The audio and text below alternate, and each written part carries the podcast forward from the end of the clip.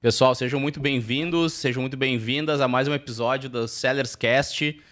Quem já está nos acostumando, já está nos acompanhando aí, melhor dizendo, nos últimos episódios, sabe que a gente está aqui falando de trade promotion, gestão de, de, de, investimento comercial, falamos de gestão de vendas, falamos um pouquinho de trade marketing, tudo que permeia essa questão toda aí, principalmente aí da indústria de bens de consumo, né, de, dos distribuidores e tudo mais. E a nossa missão aqui é sempre trazer gente fera para a gente subir o nível, né? Botar, botar cada vez uma faixa mais alta né? dentro do, do da, da, possibilidade de conteúdo. E hoje não vai ser diferente. Eu tô com, com um cara aqui que é cara é mestre, cara é craque em várias coisas aí, trade, né? A gente já fez bastante coisa junto, né? Vários projetos muito legais juntos. E agora nos últimos anos ele a, acabou aprofundando muito aí em pricing também. Então a gente vai escutar um pouquinho da história de tudo que ele conhece aí. Não vai dar tempo de conhecer tudo, mas vamos escutar uma boa parte, cara. Seja muito bem-vindo aí, Riley. Cara, obrigado de verdade por estar com a gente, por estar disponibilizando o teu tempo para bater esse papo. E, cara, te apresenta um pouquinho aí. Legal, obrigado pela abertura. Quando você falou que tinha muita gente, uma pessoa importante para chegar, eu já estava olhando na porta ali para ver quem que, que ia entrar. Agradeço aí o convite, é um prazer. É, enfim, é sempre bom né, falar desses assuntos que você trouxe e até no momento é, que a gente conversa sobre isso, do desenvolvimento do novo modelo que você é, está assim, colocando, disponibilizando para o mercado, a plataforma, todo o isso. sistema, né? E, e isso tudo está linkado a esses conceitos, né? Então, vamos tentar aqui explorar um pouquinho e, e, enfim, conversar sobre essas dinâmicas todas aí, né? Legal. Henrique, conta um pouquinho aí, cara, para quem, para quem por, por um por um deslize ainda não te conhece, cara. Conta um pouquinho da tua história aí. Da, onde, é, onde é que o Henrique caiu no trade, caiu em vendas, caiu em tudo isso? Legal, tentar ser sucinto aqui porque é longo, mas enfim, uma longa história curta. Eu comecei minha carreira né, na Johnson Johnson em 96. É, comecei a carreira no primeiro nível comercial como promotor de vendas, né? Legal. E, e lá fiquei 15 anos, onde eu, enfim, passei por todo o ciclo comercial, vendedor, depois fui, enfim, depois promotor, né? fui vendedor, supervisor, gerente comercial e tudo. Legal. E quando eu fui ali, meados dos anos 2000 para frente, é, se criava nos Estados Unidos o conceito de trade marketing, na Europa, na verdade, né? Depois os Estados Unidos se adaptou com outras nomenclaturas, né? Uhum. Como, é, mas eh, se criava um conceito global de trade marketing. E aí alguns executivos do Brasil foram para lá na ocasião para trazer essa, essa nova tendência, né? As multinacionais são tem esse lado, né? De, de, uhum. de tá, como está muito conectado, acaba que tem esse benefício de discutir isso. E eu, eu na época era um supervisor de vendas, né? E quando voltaram para o Brasil, um dos diretores que trouxe todo o conceito e tal, ele falou, olha, isso aqui é o que eu aprendi lá. O que nós vamos fazer no Brasil, nós vamos ter que discutir. Nós Legal. vamos ter que montar um time multifuncional. E aí, muitas pessoas, como não existia o trade no Brasil, não tinha, não tinha ninguém de trade. Tinha um paralelo, né? Não tinha nenhum profissional de trade, uhum. nem o nome, né? Uhum, uhum. Então a gente teve que receber, bom, é, fomos convidados pessoas de marketing e de vendas, né? Sim. Saíram das suas posições e foram para essa nova área sem saber muito o que iam encontrar lá, né? E a gente estava, eu estava na minha zona de conforto ali na área comercial, supervisor. Na época eu era supervisor de, distribuidores, né? Então eu tive que aceitar o desafio, meio que não tinha muita escolha, porque tinham, era uma, não era nenhuma... Era uma demanda global. Assim. Não era nenhuma convocação, né? Era uma, era uma determinação que a gente tinha aqui e a gente se juntou, né? O time de marketing, o time de vendas sofremos e aprendemos muito junto, porque tivemos que discutir muita coisa sem saber muito bem. A, a gente não tinha uma Bíblia para explicar para a gente como era, a gente tinha um conceito muito lá de fora que, é, que, que não se aplica, né? Então, rapidamente. Sim. Uma estrutura comercial nos Estados Unidos não tem o nível de execução de promotores, merchandising como a gente tem no Brasil, nem de longe. Sim. A gente tinha que adaptar tudo aquilo para a nossa realidade, né? E por um lado foi bom porque a gente criou um pouco disso tudo, né? No mercado, né? Porque claro. a gente influenciou muita gente na época, né? E eu e aí, cara, eu estabeleci minha carreira lá e por lá fiquei em trade uns seis anos da minha história lá, né? Então eu passei, praticamente gerenciei quase todas as categorias da Johnson trade, né? E terminei como um grouper da área. E, e depois eu, eu, então, aí é outro ciclo, né? A gente fez uma dinâmica de muito grande lá e, e, e a gente fez um turnaround comercial. No meu última passagem, eu é, fui convidado para participar de um projeto onde a gente ia revisitar nossa política comercial entre as práticas de execução, entre tudo que tinha. E acabou que eu fui para os Estados Unidos e participei do conselho. Né? A gente montou um conselho global de política comercial e pricing. Legal. Para estabelecer todas as políticas que iam ser envolvidas na, na operação. A gente mudou a do Brasil. A gente implementou no Brasil uma mudança. Que é super complexa, né? Super complexa, porque, de novo, né? Uhum, Adaptação uhum, tributária, não tinha uhum, nada a ver com. Então, para explicar, uhum. a gente tinha que usar cases para mostrar, né? Por que, que um PlayStation na época que era. ele, ele chegava por um preço e era vendido por outro, para explicar para os americanos a nossa, nossa situação tributária, né? Complexidade. E aí, participando desse, desse time, depois eu, eu acabei sendo convidado para ir para o time da América Latina e lá fiquei até a minha última passagem. Né? Então, eu gerenciava pricing política comercial e outras execução de ponto de venda e outras, é, enfim, tinha outras atribuições. Depois eu tive uma passagem na Flora, uma, empresa nacional, uhum. né? Também focada em, em cosmético e limpeza. E desde 2013 foi bem naquela introdução da Flora no mercado, né? Foi, foi, bem, foi bem naquela. Sim, a Flora tinha adquirido. A Flora era uma empresa primariamente de limpeza é, química, de produtos de limpeza química, né?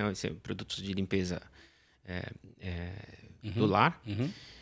E ela tinha adquirido a Bertin, que vinha com toda Perfeito. a parte de portfólio de cosmético, né? Uhum. As marcas Neutrox, Ox, é, Francis e tal. E aí a gente é, foi convidado, muitas pessoas do mercado foram chamadas para poder fazer parte desse projeto da Johnson Johnson, da Unilever, muita gente da Ambev e tal. E foi outro choque cultural muito grande, né? Que a gente vinha de uma cultura da Johnson, que é um modelo. Uhum. E você colocar na sala um cara que veio da Hecht Benckiser, um cara que veio da Johnson, do outro lado um cara que veio da, da Ambev, né? Sim. E um cara, enfim, que veio da culturais bem diferentes. A gente aprendeu a conviver e, e, e foi um, um MBA putz, muito grande, né? Para poder trazer tudo aquilo num curto espaço de tempo, meio que uma startup tinha que dar certo e tal. Então, foi um ciclo que eu também tive importante da minha carreira ali. Legal, cara. E, e nessa ocasião, é, eu tinha voltado para... Eu fui diretor de trade lá, né? Então, uhum. enfim, e também participei do projeto. Então, a gente também reformulou a política comercial lá. Enfim. E aí, desde 2013, eu saí da carreira é, de executivo e a gente, na, na época eu e mais é, alguns é, outros colegas que também foram né, nessa jornada aí do, da carreira executiva, a gente montou a Doctor Trade na ocasião, que hoje é a Doc Consulting, que já fala um pouquinho mais, e, e, e Doc Pricing, e Doc Business, e Doc Trade, que é a, a mãe. Uhum. Mas enfim, essa, essa minha história que você perguntou da minha carreira é, é isso, né? Metade dela como executivo toda essa passagem e a outra segunda metade até hoje como consultor, né, vivendo os dois lados da mesa, né? Trabalhando como hoje como um consultor, mas também já estive no lado executivo lá. E cara, e hoje assim, até aproveitando já o gancho, falando um pouquinho da, da DOC aí para quem para quem não conhece, né? Vocês trabalham com projetos super complexos, né? Vocês trabalham com projetos de altíssimo nível, assim, projetos, é, cara, a gente já teve tive o privilégio de, de, de fazer projetos junto com vocês, né? Na época ainda da Doctor Trade, né?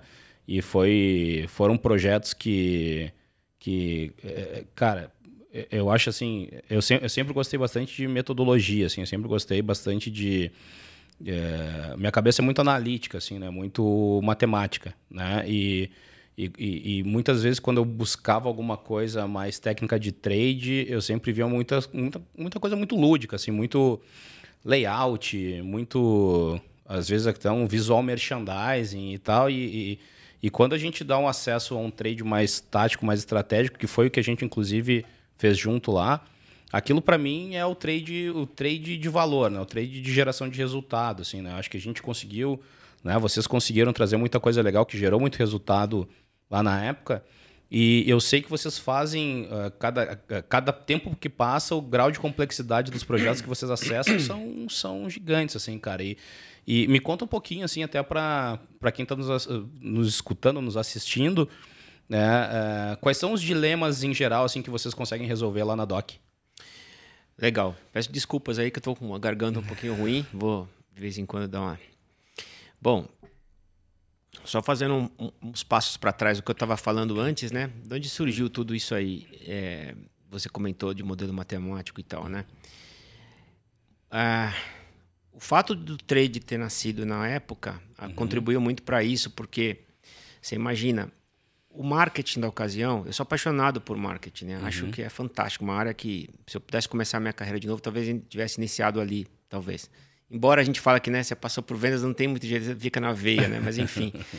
o ponto é que, que, na época, a gente, eu, particularmente falando de mim, sentia muito, muita discussão muito lúdica, entende? Uhum. Muita discussão muito é, importante, Etéria. mas teórica, né? Uhum. E a gente que vinha de vendas, a gente queria fazer a conta para chegar no, no uhum. resultado numérico, né? Uhum. Então era um conflito muito grande, porque do outro lado tinha o pessoal que apelava mais para as cores, mais para a estratégia e tal. E a gente querendo trazer para o chão. Uhum. E era, a gente até brincava, né? Me reconheço. Que, é, marketing é o sonho, a gente brincava na ocasião. E vendas é a realidade. E trade está mais perto da realidade, mas, tem, mas, mas também tem Sim. um pouco do. Então ficava nisso. Bom, é, tudo, agora voltando para os dias de agora, né? Quando a gente montou a Dr. Trade na ocasião, que era mais focada para trade marketing, né? A gente também embarcava projetos de pricing, política e tudo, né? Mas aí uhum. o nome trade ficou muito ficou muito marcante, né? Então era muito difícil explicar que a gente tinha projetos de política comercial, de pricing ou de execução de, de, vendas e tal, mas com uma chancela de trade. Por isso que a gente criou a Doc Pricing hoje. Uhum. E dentro da Doc Pricing a gente tem as unidades da, da desculpa, a Doc Consulting. Uhum. E dentro dela a gente tem as unidades da Doc Pricing, da Doc Business e da Doc Trade que abarca tudo. Muito bem. É, voltando para a tua pergunta então, a essência da Doc Business é todos os nossos projetos é, é conectar a ciência uhum com os resultados, com o negócio. Então, nenhum projeto, nenhum projeto, ele é concebido no diagnóstico sem ter uma análise estatística, sem pegar os números, tudo, tudo, tudo, tudo é muito metrificado para a gente trazer uma concretude para o executivo ou para o dono da organização, porque senão ele fica muito no, olha, se você treinar, você vai ter tal resultado na né, tua equipe comercial, mas, mas como que você garante isso? Fica uma discussão muito etérea. Uhum. Então a gente traz é, uma base de dados, a gente calcula tudo isso, a gente utiliza os métodos estatísticos, a gente utiliza as ferramentas e a gente mostra claramente quais são as oportunidades. E aí sim, por que, que é importante treinar? Por que, que é importante você ter uma conexão com a remuneração, que a gente vai falar um pouquinho? Uhum. Por que, uhum. que eu vou. Porque isso tudo vai fazer com que aquele indicador se altere e com ele, ele você consiga o seu resultado. Né?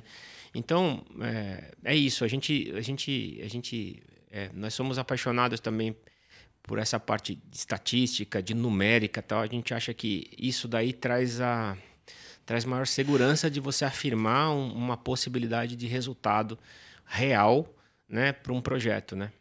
Legal, cara. Legal. Bom, Henrique, deixa eu te fazer uma, uma, pergunta, assim, aproveitando, cara. Primeiro, assim, para quem não conhecia o Henrique aí, a gente vai deixar aqui nas, na, nas descrições aqui, tanto do YouTube quanto do, do, dos streamings aí, do Spotify e, e Deezer, enfim. É, a gente vai deixar o contato dele, contato do, do Instagram, da, da Doc também. Então fiquem à vontade aí, procurem. Tenho, tenho certeza que vai. Quem acessar, quem acessar e fizer um projeto com eles, com certeza vai criar um case de sucesso. Então fica à vontade para acessar eles depois. Mas aproveitando toda essa tua, essa tua experiência, cara. É, como é que tu vê hoje essa visão é, da execução? Um pouquinho assim dessa. De, de, como tá, principalmente vamos pegar um pouquinho dessa veia do, do, do pricing aí, da, da, política comercial e tudo mais. Como é que tu enxerga hoje a, a, a, a, a difusão desse, desse conhecimento é, nas empresas, principalmente aí de médio e grande porte não acessando multinacionais, vão, vão ficar ali na, na, grande massa. Assim, como é que tu enxerga hoje a aplicação desse conhecimento? Se ele ainda está incipiente, se ele já está ganhando escala? Me fala um pouquinho, como é que está tá hoje isso? É, um assunto extremamente importante, né? É assim, é, como é que eu vejo isso aí, né? Eu acho que é, o, Rancharan já falava isso, né? Execução. É, da execução. Que se o resultado não está contento, uhum. só tem dois caminhos, né? Uhum. Ou, ou, ou, a estratégia não foi bem desenhada, as metas, ou a execução não aconteceu, né? Cara, 80% dos casos vai ser esse segundo, entendeu? Porque até a consultoria, né? Você contrata uma consultoria, você quer investir em estratégia, discussões estratégicas e tal. A gente sabe. Uhum. Só que é na hora da implementação que a onça bebe água mesmo, entendeu? Porque se a execução não acontecer, se o cara não entender o que ele tem que fazer, se os indicadores não estão conectados, se ele não está entendendo o, a importância dele fazer aquilo com um resultado maior, né? A conexão dele.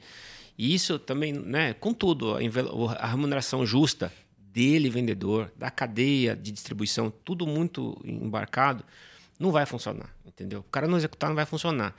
Então a execução é fundamental, é fundamental. É claro que eh, também uma execução sem uma estratégia muito bem desenhada, uhum. o cara vai ficar rodando, né? Mas é, eu diria que é, as duas coisas são extremamente importantes, mas onde você avalia mesmo se você está ou não está no caminho correto é na execução. Tem até aquela frase, né? Pior situação é você estar tá num caminho errado com convicção, né? Então, você tem que estar na direção certa e executando aquilo que tem que ser feito e cobrar por estes é, elementos, né? Cobrar uma execução adequada, né? E, e esse é o ponto principal. Legal, cara. E, e, e, hoje, assim, em relação a uma modelagem, é, a gente vai, vai falar bastante, inclusive, ali de, de remuneração, de, de, de, de custo de vendas, né? É, para quem para quem está chegando e quer e quer conhecer um pouquinho mais desse assunto, tá? Mas vamos chamar assim de da matemática de vendas, né? das finanças de vendas, melhor dizendo. Cara, é, explica um pouquinho o conceito, né? Pode ser de uma maneira mais, mais ampla assim mas da margem de venda, da margem de contribuição, da margem de servir, né? Tem, hoje tem várias nomenclaturas que o mercado usa para esse modelo financeiro, né? Mas, mas explica um pouquinho para quem está chegando e não, não, ainda não tem acesso a, esse, a esses termos, né? O que, que, o que, que é a, a, essa margem de serviço, essa margem de contribuição para vendas? Legal. É... Eu costumo ter um colega meu que é do mundo financeiro, tá? Ele fala isso, né? Estava até comentando com você hoje na abertura aqui que é, se você olhar um DRE uhum. ou um PNL, né? Uhum. A empresa é a mesma coisa, né? Só um nome em inglês e tal. Você vai ver é, como que você é tudo a mesma coisa, entendeu? Os números estão ali. Agora, como que você organiza as linhas? Como que você considera? Uhum. Você pode alterar. E às vezes uma empresa chamar de margem de contribuição uhum. e a outra também o mesmo nome, só que quando você vai olhar o que está envolvido, não é a mesma coisa. Uhum. E você pode tomar decisões é, perigosas se não for muito bem. É, porque às vezes você remunera uhum. um distribuidor uhum. ou um vendedor por uhum. um indicador que você criou e ele tem que uhum. entender o que está envolvido nisso daí, né? Uhum.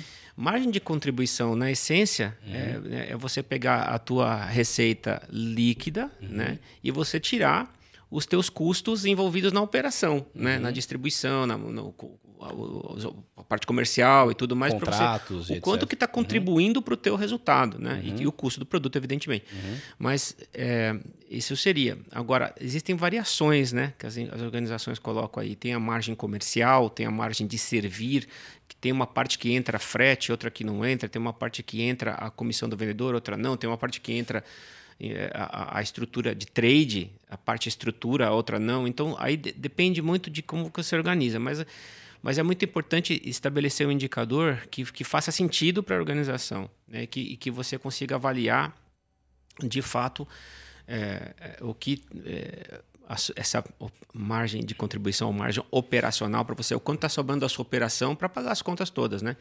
E depois com essas, com essas é, definições é, organizadas, Aí você vai para o segundo nível da discussão, que é como que eu incorporo é, esses conceitos na minha estrutura de política comercial para remunerar just, justo, né? uma remuneração justa da minha cadeia de distribuição, dos clientes. Como que eu entendo, como que o cliente calcula a margem dele. Uhum, né? Uhum. Para que eu entenda a, qual é o preço que eu deveria chegar para executar a minha estratégia, para remunerar bem ele. É, qual é o ponto que eu considero para minha equipe comercial. Eu considero, por exemplo, para remunerar, se eu, se eu incorporar na remuneração de alguém de vendas esse conceito de margem, eu vou é, colocar, por exemplo, custo logístico na, na, na, na conta ou não? É, e se eu colocar, ele, ele vai ter influência sobre isso, né? ele vai conseguir ter a opção de melhorar para poder. Então, são, são discussões importantes. Não se tem uma resposta única, depende muito da empresa, do portfólio que a empresa tem e do que, que ela quer é, para o seu resultado. Né? É porque hoje, hoje Henrique, a gente vê, pelo menos assim, eu, eu, eu, já. Logo depois que eu saí da, da, da cadeira de executivo e fui, e fui empreender, eu acabei fazendo também alguns projetos de de consultoria e falei com muita empresa, né? É, muito menos do que vocês falam, mas eu falei com muita empresa.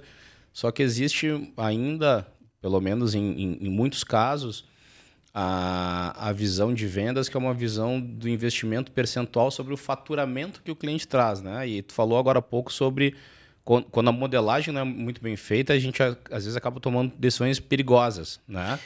César, eu vou falar duas coisas para você importantes sobre isso daí. Porque, eu, desculpa até talvez esteja te interrompendo, mas para não perder o gancho, que a gente vai ficando uma certa idade, se não falar logo, você esquece. Olha só, é, primeiro, é, todo projeto, cara, a gente pegou uma prática agora, que, vai, que foi muito útil. A gente fez uma vez e a gente criou um glossário. Legal. De nomenclaturas para validar com o nosso cliente. É, isso aqui é isso aqui mesmo, entendeu? O último projeto foram 17 nomenclaturas. né? Então, tipo, o que você, o que você chama de margem de contribuição? É isso mais isso menos isso? É, é isso aqui? O que né? você chama de ROI? Às vezes pode até gerar um desconforto. Como que você está perguntando se eu sei como calcular margem de contribuição? Não, não é dúvida, é só para clareza do que a gente está avaliando. O que você chama de margem de serviço? Você coloca o quê? O que, que você chama de tem um cliente nosso que criou até um conceito de uma margem, não posso falar o nome que daí vai uhum, revelar, uhum, uhum. mas é uma margem que, é, é, é desculpa, um faturamento que ele uhum. desconsidera o imposto. Ele pega o faturamento dele e tira o imposto. Isso é faturamento líquido. Não, não é, porque tem algumas questões quando tem substituição tributária que não está envolvido nessa conta. Então você tem que entender claramente o que ele está chamando para não tomar conclusões diferentes da realidade. Né? Esse é um ponto. E o segundo ponto que eu ia falar é tão importante isso, cara Tá talvez trazendo um grau um pouco mais complexo, mas muitas organizações, quando vão vender para um, um, uma instituição global ou de, ou de uma importância que chamada Key Account, uhum, seja uhum. ele um Key Account global, uhum, instituições, ou uhum. Key Accounts regionais. Uhum, uhum. E nesse caso, a política comercial acaba sendo mais do cliente do que da organização, muitas vezes, porque ele apresenta um contrato e dentro desse contrato Perfeito. tem algumas premissas Perfeito. que você vai remunerar é, a cada fatura, um abatimento na duplicata, ou enfim, aí então, a forma de pagamento. Né? Por N razões, uhum, né? Uhum. Eficiência uhum. logística, tal, uhum. centralização, uma porção de coisa. Uhum. Tem que desagrupar para entender exatamente aquilo. Mas o ponto é o seguinte, cara. O último projeto que a gente pegou, mais da met... aí você falava assim, olha, o teu percentual de contrato é, por exemplo, bom, 18%. Uhum. Ele fala assim: não, não é 18. Meu contrato não é 18. Meu contrato é menos, né? É 10. É 10. Uhum. Daí eu falo assim: não, por quê? Por quê? Simplesmente porque metade dos contratos estavam divididos, o mesmo o número é o mesmo, tá? Você uhum. paga 500 dólares, por exemplo, uhum. mas de 500 mil dólares, dividido pelo faturamento bruto é uma conta. Claro. E dividido pelo faturamento líquido é outra conta. Exato. Só que você lia o contrato, metade deles, a, a, forma de cálculo é sobre o faturamento bruto. A outra metade é sobre o faturamento líquido. Você vê como é importante a discussão? Né? O contrato, é a mesma, diferença. contrato é a mesma coisa e percentual é a mesma coisa, percentual de contrato. Só que ali dentro daquele número você tem metade metade numérica, né? Não, uhum, uhum. Que é dividido por líquido dividido por bruto. Então você vê como é que assim. Acaba fazendo uma média sem o cara perceber. É, cara. E uhum. você precisa trazer essa complexidade pro chão. Uhum. Se você não trouxer, cara, e colocar, não, vamos fazer uma conta de média. A média, né? Os, os, os criadores aí dos conceitos de administração já falavam que o pior problema do mundo é a média, né? Porque aí você tem a é. cabeça no forno, o pé no freezer, na barriga vai estar tá morna, ou você morre de. Né? Enfim. É isso. Essa, essa inclusive, vai para um corte para o Instagram. Essa, essa foi boa demais. É boa, né? É, porque a média é muito difícil, né, cara? É, média. E, e, cara, e tem, e tem uma, uma. Trazendo um pouquinho, né, Henrique, para essa visão, assim, o, o, o quanto também essa política é, por canais e também uh, entendendo, uh, enfim, como, como cada empresa vai chamar, enfim, mas a, a sua margem efetiva ali do negócio, né? Seja como a nomenclatura que ela adotar, mas como go-to-marketing também, aplicado essa política, aplicado tudo isso, ele faz um resultado que às vezes as empresas não enxergam, né? Como, por exemplo, é, tem muita empresa que ainda está olhando né, apenas, e não que não tem que olhar, tem que olhar, apenas o faturamento global. Né? Tá, tá co cobrando todo, todo. O acionista está olhando isso, o, o diretor é, geral está olhando isso, a equipe de vendas está olhando isso, e está todo mundo buscando um número global. Só que quando a gente olha o número global, a gente está deixando uma série de outros fatores é, escondidos, como por exemplo, a gente está concentrando a venda em um canal específico. Qual é a margem que esse canal está deixando? A gente está concentrando a venda em poucos produtos, né? Eu, eu, eu tenho uma lembrança, cara, também não vou comentar o, a empresa, mas há muito tempo atrás eu fiz um, um projeto para uma empresa é, onde eu fiz um diagnóstico e aí eu cheguei nesse diagnóstico olhando que a empresa ela tinha pouco menos de 100 SKUs, né? E ela concentrava a venda ali em mais ou menos 85 em, em é, 85% da venda estava concentrada em 4 SKUs. De, desses 4 SKUs, dois faziam parte de uma categoria que estava quase morrendo, né? Que era uma categoria que estava sendo substituída por uma, por uma nova formato daquele produto. Não vou falar o produto, porque senão vai, vai evidenciar. Mas e o principal, né, cara? Tudo concentrado num, num, num único canal, que no caso era o canal atacadista. Né? E aí tu começava a fazer o link the dots, né? Por que que tá concentrado em quatro? Porque eu estou concentrado no atacado. O atacado que é o quê? É o que mais gira, com menor preço. Então a, a empresa estava indo para um ciclo vicioso de concentração arriscadíssima em portfólio, em canal e com uma margem cada vez menor, inclusive, para reinvestir em outros canais. Né? Isso tudo fica meio que por baixo desse tapete do tipo, estão batendo a meta. Né? Estamos entregando número, mas de que forma a gente está entregando número, né? Tem alguma situação, assim, cara, na tua visão, do que, que deveria estar tá sendo medido ou quais são os principais KPIs que a gente deveria estar tá olhando para não ficar tapando né, essa, essa, essa, essas oportunidades por, por baixo dessa, dessa única, exclusiva visão do vamos entregar o número global? Bastante coisa aí junto, né? Mas, é, sim, o quando a gente fala de. Eh, né, vamos, o DRE é uma ferramenta importante, né? Quando a gente fala de, de resultado, né, que a empresa quer um resultado, a gente tem que, qual resultado estamos discutindo, né? Queremos aumentar o nosso nível de faturamento. Já tem uma discussão, faturamento bruto, faturamento líquido, né? Então, e, e, e do faturamento bruto para o faturamento líquido não é só tributação. Entram alguns investimentos uhum. da política de uhum. remuneração uhum. de canais, investimento em canais uhum. que você precisa entender. Né? Então, é, aí tem duas metas. E tem a meta de lucratividade. Vamos esbarrar de novo nos conceitos. Né? Se eu estou uhum. falando do lucro operacional, do lucro bruto, do lucro líquido, do, né? do uhum. EBITDA. Uhum. Então, a gente tem que definir os parâmetros que a gente está olhando e o que está fazendo sentido neste momento, o que mais a empresa está buscando. Esse é um primeiro ponto. E depois que você faz essa distinção, para cada espaço do DRE, você tem alguns indicadores que estão, que podem, são algumas torneiras que podem estar fazendo uma influência muito grande no número final. Perfeito. E aí, você tem que descobrir quem é um agente que pode mudar aquela conta, entendeu? E muitas vezes não é um só. Você pode ter uma influência do investimento, por exemplo, que pode ser o trade marketing, que ele pode ter uma gestão um pouco mais apurada se aquilo está dando o que você falou há pouco tempo atrás, o ROI, né, que é uhum. é Return on Investment, uhum. que é uhum. o retorno sobre investimento. Uhum. É, a gente tem trazido alguns conceitos até do mercado financeiro para cálculo disso daí, porque não é, é, super simples falar de ROI, mas é complexo na execução. Né? Perfeito. Então, é, e, e, e, e, isso daí Vamos pegar exatamente esse exemplo. Uhum, né? Uhum. Um investimento em trade também você tem vários canais envolvidos. Você pode uhum. estar falando de investimento no canal A, B ou C e várias marcas envolvidas. Uhum. E às vezes um investimento bom para uma marca A no canal B está dando uhum. retorno. Uhum. Quando você faz esse mesmo cálculo para a mesma marca A no canal C, já não é mais a mesma coisa. Ou a marca B no canal C também não é a mesma coisa. Então, quando você entende que tem uma torneira e que, e que aquilo está impactando o seu resultado, aí você tem que descer no nível de detalhe, né? que o americano fala slice and dice, né? Que é tipo cortar e picar. Até uhum. você chegar no grãozinho, você vê quem é que influencia lá na, no balcão aquele indicador. E você vai encontrar um vendedor, você vai encontrar um, uma área comercial, você vai encontrar um cara de trade, você vai encontrar um. E aí você monta um modelo que você consiga é, tratar melhor essa estratégia e essa execução e colocar o um indicador para que ele entenda o que ele tem que fazer uhum. para gerenciar melhor aquilo, para fazer escolhas melhores e aquilo influenciar no resultado. Eu peguei uma linha, né, sim, que é sim. o trade. Poderíamos falar de vários.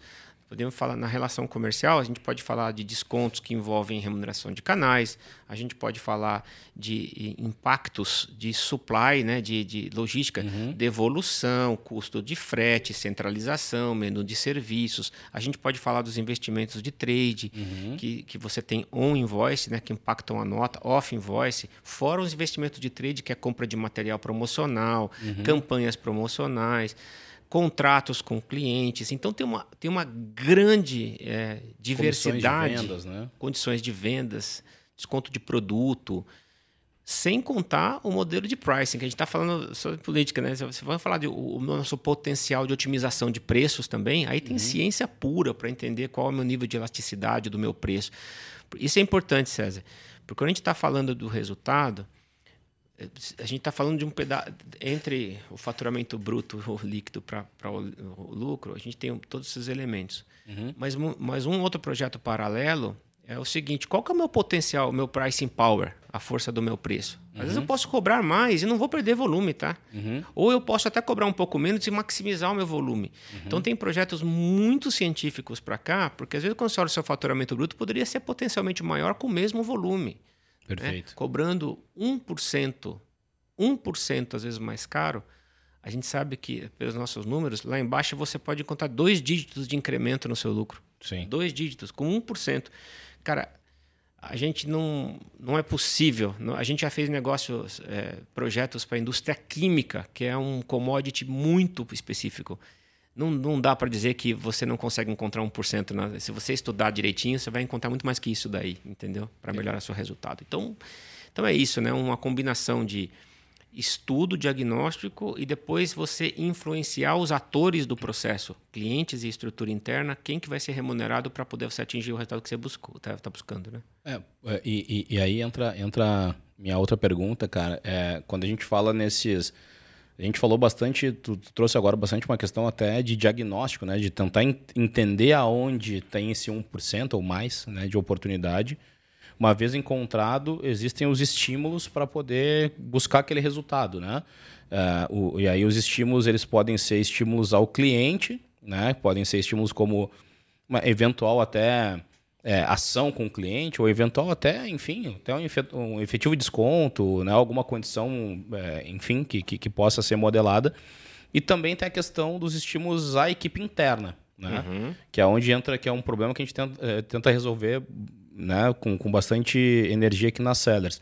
Como é que tu, como é que tu percebe isso, tá, Henrique? É, essa questão do, da modelagem financeira para esses atores, né? Principalmente, Ou os dois, né? Ou os dois, é. Uhum. Como, como, é que tu percebe isso na tua experiência? Cara, é assim, ó.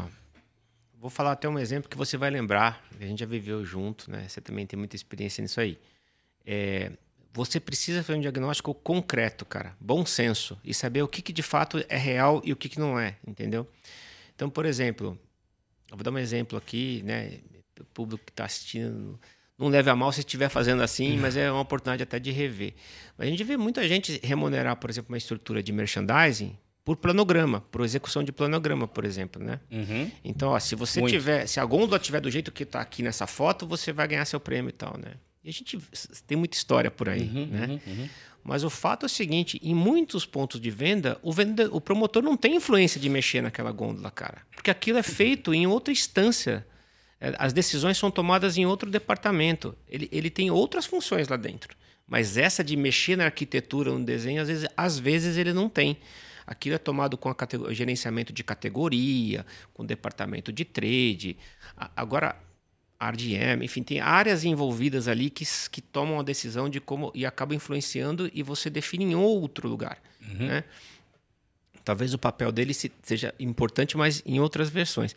Então não adianta você botar um recurso para remunerar o cara por uma coisa que ele não vai, não vai fazer. Então você teria que assim, aí pegar esse KPI, né? Que, o que, que é KPI também, né? Key Performance Indicator, né? indicador de, eh, de chave, chave, de performance. Quem que é o cara chave? Então, nesse exemplo, o cara chave é uma outra posição da minha empresa que toma, que pode influenciar aquela gôndola, né? Uhum. E ele vai ter que se preparar para defender com os, com os números todos e, e, conseguir e depois transformar. Então, quando você quer o resultado, você vai nesse grau, você tem que ver quem que influencia, né? Uhum. Então, voltando à pergunta, né? Como que você... Então, você tem que entender, tá bom, meu, qual é o meu objetivo? É uhum. É, vamos dar esse exemplo. É uhum. melhorar a minha qualidade da visibilidade do produto na gôndola, porque isso influencia muito, uhum. né? Então, eu tenho que entender quem é que na minha, no meu mix de canais, no meu mix de lojas, no meu mix de tipo de formato, quem, quem qual é o peso Pareto, né? Uhum, uhum. Pareto, né? Italiano que inventou essa técnica que ajuda muita gente. É, qual é o canal que importa? Qual é o formato indo de baixo para cima ali? E quem que influencia naquilo? E como é que eu posso cobrá-lo por, pela, por isso? Uhum. Ajusto.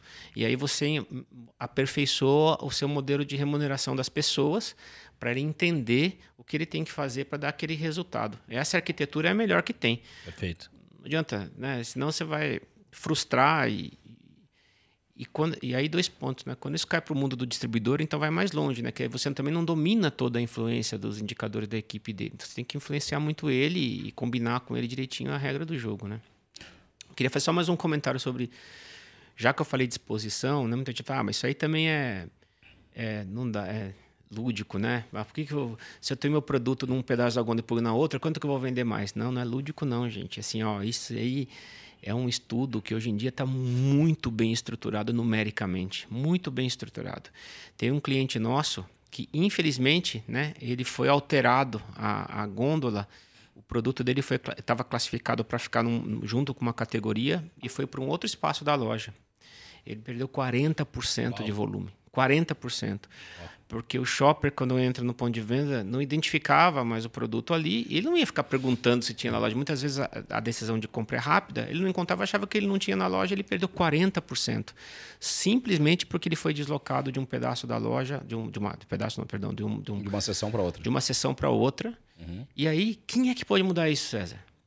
Será que é o promotor, não, cara? Não é, cara. Não é. Então aí é que é o ponto, entendeu? Que, que tem que ser. E aí você deveria pegar quem vai ter a capacidade de discutir isso aí e oferecer uma remuneração, porque vai valer a pena, cara. Você ter esses 40% de volta, entendeu? Legal. Não, e, e, e cara, muito legal a tua, essa, a tua, essa fala, é, é porque assim, é, é, é, é, desenhar uma matriz, né? Uma matriz de influência, né? Objetivo, matriz de influência, quem é que pode agir sobre esse, esse objetivo e tentar direcionar um pouco os esforços de uma maneira mais inteligente. Inteligente, né? inteligente, é. Porque hoje, cara, o que, que acaba acontecendo? Tá todo mundo. E, e, e, assim, não é culpa de ninguém, a gente vive uma, uma, uma época que né, a gente que está no mercado né, há, há, algumas décadas viu que a, a quantidade de informação que a gente lida hoje em dia está cada vez maior. Né? E, e, e, e quase que a gente fica sufocado por isso, e quase que, cara, muitas, muitos profissionais entram num looping operacional que não consegue olhar para os lados, né? E, e, acaba nem questionando mais os modelos que estão aplicando, né? Como, uhum. né? Como, por exemplo, cara, tem muita gente é, é, nem percebendo mais que, que, que, existem outras alavancas de vendas que não é só pagar por, por exposição, como tu trouxe, ou ainda dar um desconto para o varejista em todo e qualquer produto. E em qual categoria? Exato. Né? A gente também faz projeto para categorias de mundo farmacêutico, é, produtos de prescrição médica que fica para dentro do balcão. Exato. Aí os, os teus é, os drivers que direcionam o teu volume se alteram. E não tem jeito, bicho. Você tem que trazer complexidade para o jogo. Não tem como usar a mesma fórmula. E aí, remuneração. Olha um paralelo interessante, né? Falando de outra coisa agora que não é exposição. É, a gente está com um projeto agora, vamos fazer até um workshop para um cliente importantíssimo. E o que está acontecendo, né? O, os canais, os hábitos de compra estão se transformando. Né? Já estavam. Sim, uma velocidade. Uma velocidade muito grande. A gente ah. falava nessa escada rolante, a gente não consegue acompanhar a velocidade, né? E agora, depois da pandemia, cara, aí a coisa perdeu de. eh, Nós perdemos o controle, né? Sim. E, e então, por exemplo, alguns canais de.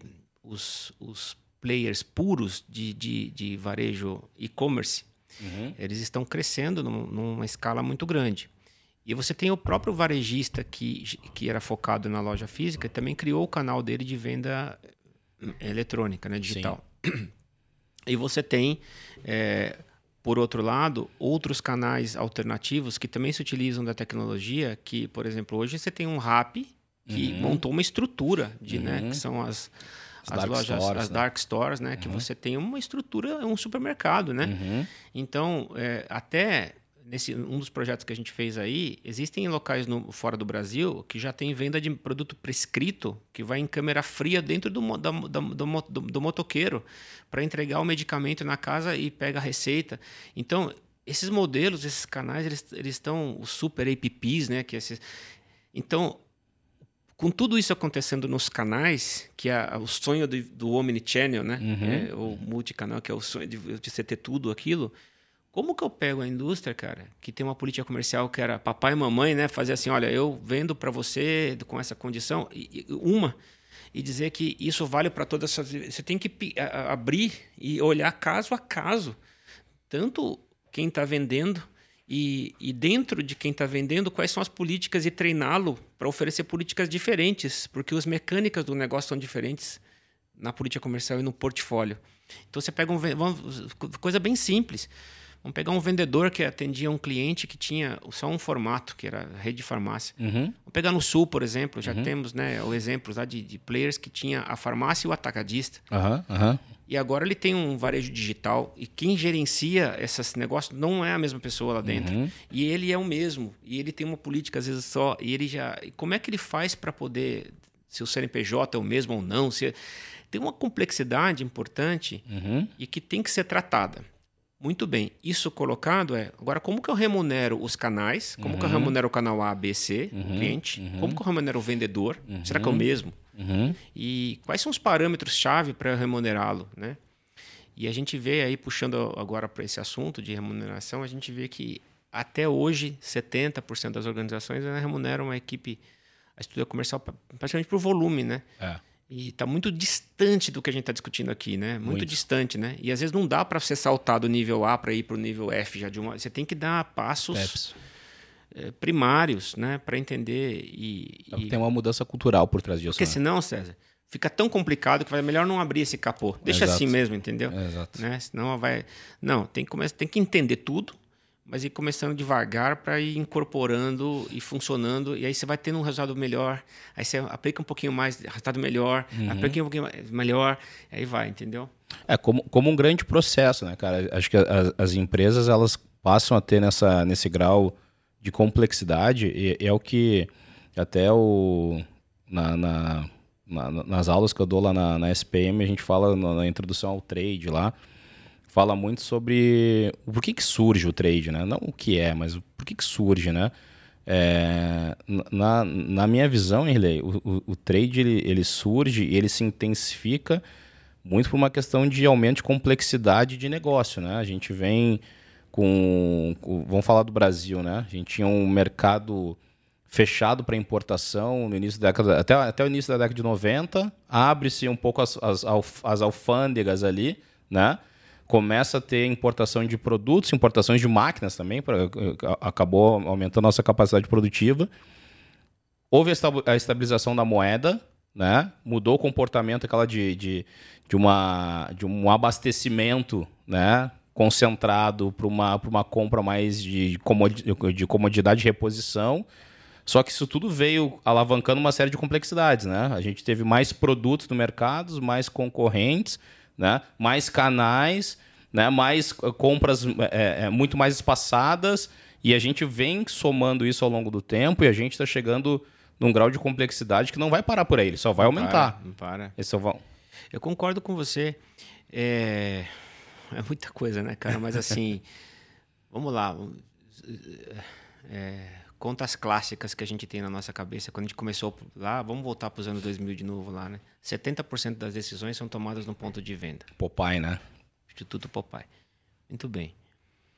Essa informação, entre aspas, em itálico, né? Uhum. Foi a abertura de muitas apresentações de PowerPoint de muita gente por aí. E que é, um, um, é uma informação super legal e Claro. válida. Claro. E válida. Claro, claro. Você toma a decisão. Só que olha só, é, isso gerou uma importância para o ponto de venda que era parte coadjuvante do processo, passou a ser um diamante, né? Perfeito. Puta, segmentação de loja, pirâmide, loja-chave, hotspots, aí vai, né? Um monte de coisa complexa. Muito Uhum, bem, uhum. muito bem. É, porque você fala assim, cara, como eu tô dentro da loja influenciando o meu resultado? Lá naquela loja, né? E Uhum. qual é a loja e tudo mais. E o tempo que fica o promotor, o que, que tem que fazer, o que, que ele tem que saber, pá, pá, pá, pá, pá, pá. Muito bem. Das categorias. Número macro, né? Isso altera de categoria para categoria. Total. Atende, aí aprendemos que são lojas que têm de conveniência e são lojas que têm de reposição. Aí fomos aumentando o grau de complexidade. Aí atendemos que, entendemos que tem lojas que são com público flutuante, que é quando você tem. Uhum. E que no final de semana não vende nada. Aí você tem que alterar de novo. Esse vai complicando. Tá. E agora, cara? Quando o cara está comprando digital, ele entra aí, saiu trade digital, né? Porque agora o cara tem que entender que quando entra o consumidor dentro do site lá ou, ou do aplicativo, como que ele se acha lá dentro, Qual é a jornada dele? qual é a jornada dele. Aí já temos que aprender tudo de novo, né? Ah, então esquece o ponto de venda físico. Não, não, não esquece, porque ainda está acontecendo. A gente fez um projeto agora para um cliente farmacêutico. E, cara, é o seguinte, quando veio a pandemia, falou, vai cair a venda, né? Porque ninguém vai na farmácia com medo de pegar Covid e tudo mais, né? Tá bom. Descentralizou, foi para o bairro, começou todo mundo a entregar via aplicativo, né? Você começou a ter o aplicativo do gerente da farmácia que você não conhecia nem o cara, você passou a falar com ele pelo WhatsApp, né? Uhum. Não é? Uhum. E agora, o que, que aconteceu? Então voltou aqueles conceitos lá de trás que a gente da nossa avó lá, que, é- que era do bairro, que você conheceu o conhe- gerente de da loja. fazer conta com o cara e tudo mais. Ah. Muito bem. Isso é um ponto. Só que tem um detalhe. Aí vem a vacina. E você começa a distribuir vacina na, na farmácia. Cara, o grau de visitação na farmácia cresceu potencialmente, porque todo mundo começou a ir na farmácia para tomar vacina. E lá dentro você ficava esperando, você ia na loja para comprar um produto. Aí o grau de visitação aumentou potencialmente. Tudo aí desmonta tudo que a gente tinha falado e volta tudo para o jogo de novo. Né? O, o- o pico de visitação nas farmácias aumentou em contra o alimentar. Então, cara, é, tudo isso aí não dá para você desconsiderar, você entende? Não dá para fazer de conta que não existe, né? Você tem que olhar isso tudo e aprender tal, com essas mudanças dessas dinâmicas, como que eu faço então para poder fazer funcionar e ter o resultado que a gente falou, lá voltando para o DRE, né? Como é que eu mexo aqui para poder para cá, né? Enfim, é, é, você, você, esse mundo que a gente vive, né, e que, que é em constante mutação, é, a essência é a mesma, você vai ter lá a sua receita bruta, sua receita líquida, vai ter lá eh, tudo mais, mas o mecanismo que faz para chegar naquele resultado é super complexo e, e, e o mundo está complexo. O segredo é você tentar simplificar na hora de executar. Esse é o ponto. Legal, cara. É, o, o, o- a, gente, a gente observa bastante, né, cara? Bom, para quem está nos acompanhando aqui sabe né, um pouquinho do que, que a gente faz aqui na Sellers. A gente pegou uma fatia que é o, que é o estímulo à, à, à equipe, né, à gestão, ao, ao direcionamento da execução da eficiência comercial, utilizando a- a- o estímulo como uma fonte de, de direcionamento, né? A gente sempre falou durante muito tempo, a gente ainda ainda quando se fala em incentivo de vendas, muita, muitas pessoas pensam numa coisa mais lúdica, né? Ah, vamos fazer uma campanha bonita, vamos, como é que vai ser a arte da campanha, né? E a carinha da campanha, né? Se fala muito disso. E a gente entende que, cara, é, é, a gente tem que acompanhar a complexidade dos novos tempos, né? É, o que a gente busca fazer é, é levar essa questão da, do estímulo comercial para o nível de complexidade que hoje é necessária, né? que é direciona que, que, que necessita de um bom diagnóstico né? a- a- a- anterior e uma ferramenta para executar isso, que é, que é o que a gente faz aqui. Porque o que, que a gente percebe ainda hoje, né, Riley? Como tu falou, ó, tem muita empresa que, que, que, que, que, que drivou o, o objetivo do cara lá. O, mode, o modelo de comissão de vendas ve- vem desde o do, do- do tempo da pedra, né? O cara tem um percentual sobre a venda, vendeu, tem um percentual. Só que a gente vê hoje cada vez mais o- o- os giros diferentes, a necessidade de, de, de amplitude de sortimento para geração de lucro, né? o direcionamento por canal, porque existem necessidades diferentes por canal, né? o mesmo produto ele não, ele não necessariamente ele se aplica a cada canal, como direcionar isso através da, da execução comercial. E claro que tem produto que cabe mais investimento e outros cabem menos por uma questão de, de, de fonte de lucro, né? Uhum. E, vai lá, vai lá. Não, não, não, pode, pode concluir. Não, e, e, e é, esse, é, é, essa, esse nível de complexidade, né? De, de, de, de criação desse modelo de execução, que é o que a gente tenta fazer aqui e que vai muito ao encontro dessa tua fala, né? Porque, cara, como é que a gente usa essas alavancas, esses direcionamentos de vendas, usando esse estímulo com um viés também financeiro e também tático de vendas, né? É, vamos estruturar, tudo isso que você falou, importantíssimo. Vamos tentar estruturar aqui. É, existe, a minha, minha opinião, tá? Às vezes, né? Às vezes eu começo a falar a gente começa a arranjar encrenca, né? Porque, né? Mas é a minha opinião só, né? Uhum. É, quando você fala, existe uma, uma, confusão um pouco de conceito nas organizações. Uma, vamos pensar na pessoa. Uhum. Porque muita gente fala assim: ah, não, eu vou pagar um incentivo pro cara. Ele é pago para fazer, ele tem tá no salário e tal, aquelas coisas né, uhum, antigas. Uhum. É o seguinte: é, uma coisa é remuneração né? É o pacote de remuneração. A outra coisa é avaliação de desempenho. Uhum. A outra coisa é, é recompensa. Uhum. E a outra coisa é reconhecimento. Uhum. São coisas diferentes, cara. Uhum. Entendeu? São uhum. coisas diferentes. E, e não dá para misturar tudo junto. Né? Perfeito. E quando você coloca, olha a complexidade de novo, uma empresa que tem 50% que é representante comercial, RCA, uhum. autônomo, uhum. e 50% são, são, são, são empresários, né? Uhum. pessoas que têm um. Uhum. E você tem 50% que é um regido pela lei do CLT, né? Uhum. Trabalhador. Então você tem modelos diferentes já para falar desses quatro conceitos. Como que eu vou remunerar? Um, um, cara tem um salário, tem o décimo terceiro, tem férias, que uhum. o outro cara tem uma comissão de vendas. Uhum. Como que eu vou como que eu vou reconhecer esse cara? Uhum. Reconhecimento, que não tem nada a ver com dinheiro, uhum, uhum, né? Uhum, não tem nada a ver. E aí, quando a gente fala do modelo de, de, de KPI de remuneração, é, o cara ser avaliado como ABC, você pode cometer injustiça se você claro. pegar só pelo volume. Né? Sem Porque dúvida. o maior vendedor vai ser sempre o cara que vai ganhar Atende o prêmio. um né? maior cliente e tal. Exato. E você tem é, é, avaliação de desempenho. Como é que você vai sentar com o cara? Esquece remuneração. Como é que você vai avaliar se está fazendo um bom ou mau trabalho? Exato. Perfeito? Exato. E aí, de novo, com uma, uma encrenca, né? Muita gente fala assim, ah, não, é melhor ter o modelo A ou o modelo... Não vou nem falar nomenclaturas aqui, modelo uhum. A ou modelo B, né? O, depende do desempenho. Não, não importa se o profissional ele faz... O que, que faz sentido e está dando resultado, né? E a outra coisa é a recompensa dele. Porque uma coisa é o seguinte: para fazer até aqui, eu combino. Mas todo mundo, cara, tem um algo mais, alguma, o destaque. E aí você pode recompensá-lo com incentivos, com meritocracia, com tudo. Uhum. E você deveria, por aí, também premiar e reconhecer com essa base os melhores. Uhum. E orientar os, os que estão com uma. Né? Eu até conheci um executivo aí nas minhas jornadas que falava assim, cara, eu foco nos, na linha de baixo, entendeu? Porque esse cara aqui está com dificuldade, tem que entender por que, que ele não está desempenhando bem, eu tenho que treinar, pegar esse cara, né? E, e, bom, enfim. Então são, são quatro conceitos que são diferentes, mas tem que estar tá junto. E se você não criar um mecanismo, né? E aí vamos falar do, do sistema, né? De um, uma plataforma que você consiga ver o desempenho, uhum. que você consiga ver as recompensas e reconhecê-los, uhum. você está tratando tudo muito focado na base. E uhum. aí não vai, não vai, não, você não vai. É muito difícil extrair um resultado de um cara melhor se ele continuar fazendo do mesmo jeito que ele fazia antes ou se ele não entendeu que ele tem que fazer diferente, né? Exato. Então muitas vezes, cara, o sistema de, de, de incentivo ele é quase que um, um guideline, assim, pro cara, o que, que ele tem que fazer, entendeu? Independente Exato. do dinheiro, entendeu? Ou do, da outra forma que, né?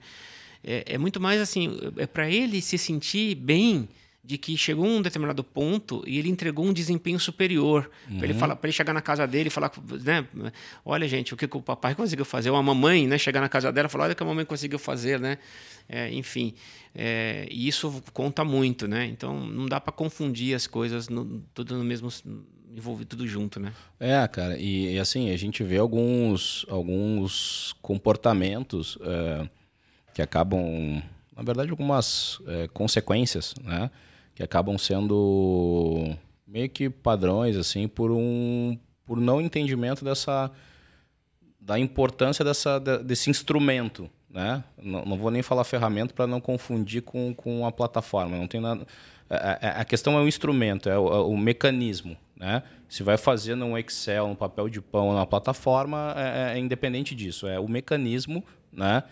É, dire, incentivo de vendas e direcionamento de vendas, porque é, a gente vê muito hoje, Riley, não sei nos projetos que vocês estão tocando, mas assim, muitos dos nossos clientes eles têm uma, uma mesma eles começam com uma mesma dor crônica, que é, é minha equipe de vendas foca na curva A, né? Vende lá, faz um volumão nos produtos de mais giro, né? Pancada o tempo inteiro, preço o tempo inteiro, desconto o preço inteiro, o tempo inteiro. Concentra em poucos uh, clientes, não aproveita a cobertura da carteira que deveria e acaba concentrando a venda nos últimos dias do mês. Né? É, é, é, é meio que um sintoma generalizado de, de pelo menos do, de, de, de, quem, de quem nos procura. Né? É, e aí a gente começa a desmistificar um pouco assim, cara, a gente tem um instrumento lá que é a comissão, que, que tu tá pagando a mesma coisa pro cara vender o volumão e tá pagando a mesma coisa que o cara pagar o, botar o voluminho lá, que é o item novo, que é a introdução que tu quer desenvolver e tal no canal. Tu tá dando estímulo pro cara fazer o quê? Dar pancada no volumão. É. É, ó, de novo, né? Tentando sempre descomplicar o complicado, né? Dois pontos aqui. Primeiro, é, os conceitos evoluíram e tem uma, uma, uma, escola que diz o seguinte: né, o vendedor não é tudo igual. Então tem, você tem lá o farmer, o hunter e o closer. Exato. Muito bem. Então você tem dentro de um território de vendas uhum. antiga, né? Território, você tem lá uma pancada de cliente lá. Então quais é, qual deveria ser a função dele? Abrir porta, uhum. né? Hunter, hunter. caçador, né? uhum. né? Abrindo mais portas. E, e, e o modelo de remuneração para isso é igual, né? Porque esse cara vai começar pequenininho, ele não vai ter o volume. Então, talvez se você tiver um grande conta ali no meio, ele não vai conseguir fazer esse trabalho. Então, talvez você tenha que uhum. segmentar. Uhum. Ele vai ser farmer, cara, ele atende, ele é o fazendeiro, atende uhum. uma conta muito importante, uma vaca leiteira da uhum. empresa, e ele tem ali que olhar as minúcias, como a gente estava discutindo. Tático. A exposição, uhum. o detalhe da o nível de inventário, ele tem uhum. outros indicadores para gerenciar. Sim. Ou você tem o closer, que é um cara que fecha negócio, né? O cara uhum. que vai. E aí depende do segmento que a gente está falando, né? Que aí diversifica as organizações. Então você tem que ter. É, é, primeiro, essa, é, essas esse entendimento do seu território comercial, quem que faz o quê, quais são as, as, as habilidades que, que ele deve ter. Isso é um ponto. Agora vamos para a dura realidade, né? Bigorna da realidade na cabeça da gente, né? Pegamos um projeto, por exemplo, né? E falamos assim, tem um território de venda, tinha, um, tinha o nome de uma pessoa lá, de uma, de uma moça. E tava lá, putas, ela tem 130 clientes. Puta, cara. Aí, eu sou meio, meio meio pragmático, né? Se você 130. tem 130 clientes, cara, quanto tempo é a sua visita? Quanto se faz por dia? É. Cara, você vai, você vai visitar o centro. Aí é o seguinte, não, mas não é. Aí vamos lá, vamos, vamos lá. É que ela é uma representante comercial. Tá, então eu quero conversar com essa moça, porque não é possível, né? Ah, não. Aí, fomos, aí descobrimos, fomos no escritório dela, que ela tinha lá uma dúzia de prepostos, que é quem trabalha para ela então não era ela que tem os 130. Ela Passou tem, a fazer mais sentido. Começa a fazer mais sentido. É. Por outro lado, não está no indicador da empresa essa outra turma aqui. Eles remuneram só essa cabeça, né? Sim. Então, e aí ela fala, não, mas ela foca no grande. Não é ela. É porque ali dentro deve ter a pessoa que vende e tinha que vende no grande. Né? Então você deveria aprofundar com ela quem faz o quê para quem e cobrar os indicadores certos de cada um e ter uma ferramenta que você consiga olhar os 13 e não só ela. Porque senão se dá murro e ponto de faca, cara. Né? E, e, e não dá para você desconsiderar essa realidade. Porque aí talvez ali você tenha uma parte da, da turma lá que é focado para abrir porta pra, e tem que ter os indicadores adequados e remuneração para fazer esse trabalho. Você tem uma outra parte. E se você não tiver, o cara vai ficar desmotivado porque ele atende conta pequena e for, se for só por percentual de, de venda, de, de, de, de comissão, É. ele não vai. É. O cara não vai sobreviver para pagar É, as contas dele. abrir- O cara anda de ônibus, cara. O cara, deve, o, cara, o cara tem dificuldade, entendeu? Na pandemia o cara não podia visitar. Como é, que faz para o cara abrir porta? Que porta, cara? É. Então você tem que saber. É, E abrir porta e repor pe- Não, e abrir porta e repor pedido é completamente diferente o esforço. Depois que abre, como é que dá continuidade? É, ele? É. Ou ele passa para uma outra estrutura, né? Que, enfim. Uhum. E, e, e, e- e quem desses caras precisa de uma força de execução de merchandising para dar suporte para poder girar? Uhum. Ele vai ter, todo mundo vai ter, não vai ter? Qual que é o modelo, né? Uhum. Qual que é o modelo de trade, cara, para esses canais? Uhum. Eu vou dar uma, um- uma caixa híbrida de produto, eu preciso ter um portfólio diferente, é um nível de preço diferente. é- alguns deles têm que ter verba porque compra espaço na loja, outro não. Então você tem que dissecar o, o teu modelo para entender primeiro, né? Como é que funciona e quais são as habilidades necessárias e, e treinar e, e- e organizar tudo isso. E depois remunerar com os indicadores certos. Porque senão você está pagando tudo na mesma base. Aí é mais é tão complicado, quer saber, cara? Vamos pagar pelo volume mesmo e depois o cara se vira lá. Esse se vira lá é o problema, né? Não dá para ser assim, cara. Nós estamos em 2022 e É, é aquela- já não é igual 2020, 2021 e nem 20, né, cara? E nem 2000. Nem dois- é muito menos, né? E, e, cara, mas o, o- que eu, eu ia comentar aqui agora, a, a- a- essa, essa visão, né? Muitas vezes o, o, o não, o não questionar esses modelos, tu trouxe, tu trouxe três nomenclaturas aqui, que são nomenclaturas que até para o mundo digital, né, de, de serviços, são, são nomenclaturas bastante comuns, né, que é a questão do, do cara que vai abrir porta, o cara que vai, que vai cuidar do- dos principais clientes, que é um cara mais consultivo, tem o fechador ali de pedido e tal, e que são, de fato, skills diferentes, né, o vendedor não é, não, não, não, é, não é tudo igual, como tu falou, mas quando a gente traz para o mundo mais da, da velha economia, e não falando ah, com- como, como uma, uma questão pejorativa, mas muito de mo- modelagem, um mundo tradicional das indústrias, dos distribuidores e tal, não são conceitos é, talvez conhecidos e aplicados ainda muito em massa, né, Henrique? Por exemplo, hoje, hoje um, essa visão quase que de squad de, de ações, é, ela não é muito comum. O comum é simplesmente todo mundo faz tudo e vambora, né? Exato, você tem total razão. O que aconteceu? Tudo isso é. Eu lembro daquela revista Veja que veio falando o que que é o Big Data, né? Que daí todo mundo quer. O que que é isso aí, nesse negócio? O cloud e tudo mais. A vantagem do digital é que ele vem com muito número, muito dado. Né? Uhum. E você consegue. Isso também não significa nada se você não trabalhar, mas você tem ali um, um arsenal de, de dados que pode ser transformado em informação e pode ser transformado em estratégia e resultados e tudo mais. Quando você vai para o outro lado, que é o que a gente está falando aqui, acaba caindo numa planilha de Excel. Só voltando naquele caso daquela moça lá, aqueles 130 clientes, 30 está até fechado. E você está lá achando que existe mais. Virou, virou, tinha virado posto de gasolina. Gente, sabe essas coisas meio bizarras, né? Mas que acontecem, cara. Porque Pra não tem a caramba. revisão da carteira. Uhum. Fica sujo. É, fica zona branca, sujeira. Uhum. Alguém tem que ser responsável pela qualidade do dado. Uhum. A vantagem do digital é que é muito, isso é muito, on- é muito Sim. é, Automático. né? é, se- é, é- é, é, falar o nome em inglês aqui, mas é- ele, é, ele é. Ele fica automatizando o tempo todo, né? Uhum, E aí é o seguinte: a gente já fez projeto, por exemplo, para varejista e tal, e, e- e se deparamos também com essas linhagens digitais, né? Aí os parâmetros são o seguinte, né? Como que eu estimulo o cara a comprar a- o mix, a cesta? Como que eu estimulo ele a comprar um produto que ele não está comprando? Porque aí o- o- os robôs, toda a engenharia, né? Como que eu consigo dar... E aí a gente aprendeu, ah, isso faz um tempo já, né? Que eu não preciso dar um desconto na gôndola para todo mundo.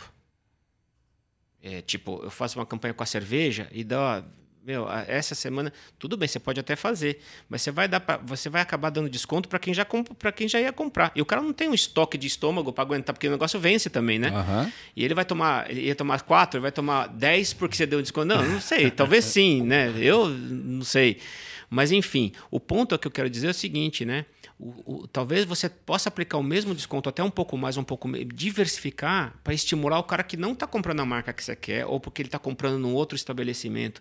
E aí o digital permitiu, porque você, então, tem hoje o consumidor com o CPF dele, se ele se cadastrar, uhum. você pode dar descontos cirúrgicos, que hoje a gente. Então, o pricing, aí, que a gente não abordou tanto, mas pode ficar para outro dia, mas o pricing você tem o preço estático, né, que é o que a gente está falando na, na, gôndola, mas você tem o preço hoje dinâmico, que é essa e o preço personalizado para chegar no nível do indivíduo, você dá um desconto para ele e acontece, né? Não, tá, uhum. não é distante da realidade. Hoje já acontece. Quando a gente hoje vai no, no supermercado, o preço que está na gôndola você pode às vezes até ignorar. Se você não faz parte do, do clube do, do né, você não está cadastrado, você passa a não ter acesso a alguns descontos. E quando você se cadastra, além de você ter acesso, você tem um personalizado que é só para você. E assim, é, essas dinâmicas todas é, vão, vão se influenciando. Fazendo então, fechando o paralelo mais uma vez. Como que eu faço toda essa complexidade que hoje no digital ela existe, eu consigo pegar e aprender e colocar robô para trabalhar com esse lado de cá, que é a força de vendas, que está numa planilha. Você sabe, né, César? Sim. Muitas vezes o, uma coisa. Eu acho sagrado a remuneração das pessoas, sagrado. E muitas vezes tá lá numa planilha de Excel com alguém que está lá numa, numa área de lá de controladoria de vendas, né, e tal, e não, não tem nem tipo de discussão dessa de KPI tão complexa que a gente está falando. O sistema de gestão é, é difícil, dá muito erro, uhum. e a pessoa vai ficando chateada, e é complicado. Aí, de novo, né, se é sobre faturado, se é sobre o, o entrado, e aí não tem, a, não tem produto.